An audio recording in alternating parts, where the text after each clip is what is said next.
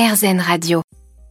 Attention, sujet sensible, très sensible pour de nombreux parents et surtout pour les enfants, la fameuse, la célèbre tétine, susu, sucette, tutut. Pour en parler avec nous, pour nous conseiller, la pétillante Alexia Poirier, infirmière puricultrice et autrice de la plateforme numérique et de la page d'Instagram Parlons Bambin. Bonjour Alexia. Bonjour Eva. Bonne nouvelle, ça y est, victoire. Après avoir acheté une dizaine de susus différentes, j'ai enfin trouvé celle qui plaît à mon bébé, la tétine idéale. Mais comment ça se passe pour l'entretien? Je la mets dans de l'eau bouillante régulièrement, j'imagine? Je dois la changer tous les combien de temps? Ça dépend si votre enfant déjà il l'utilise quotidiennement ou pas. C'est vrai qu'au départ, euh, votre enfant euh, il a un système immunitaire immature.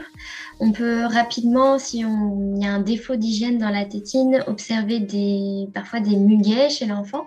Alors, muguet, c'est ces espèces de petits boutons qu'on a à l'intérieur de la bouche. Et euh, donc, c'est comme un petit champignon qui se développe en surface. Donc quand c'est comme ça, quand il y a déjà une pathologie buccale, à chaque fois, il faut vraiment, en plus du traitement, veiller à stériliser euh, la tétine. La tétine, il est recommandé aujourd'hui de la stériliser avant première utilisation. Ça, c'est les recommandations générales. Et puis après, lavage régulier, simple. Alors ça va être à l'observation euh, des parents. Euh, le lave-vaisselle peut convenir ah bon?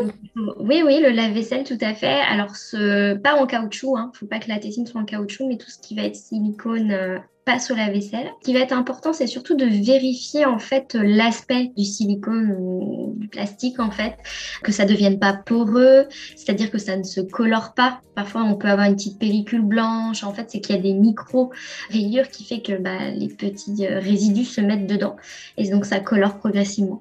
Parfois, elles, euh, elles sont même percées. Donc ça, ça se repère assez facilement.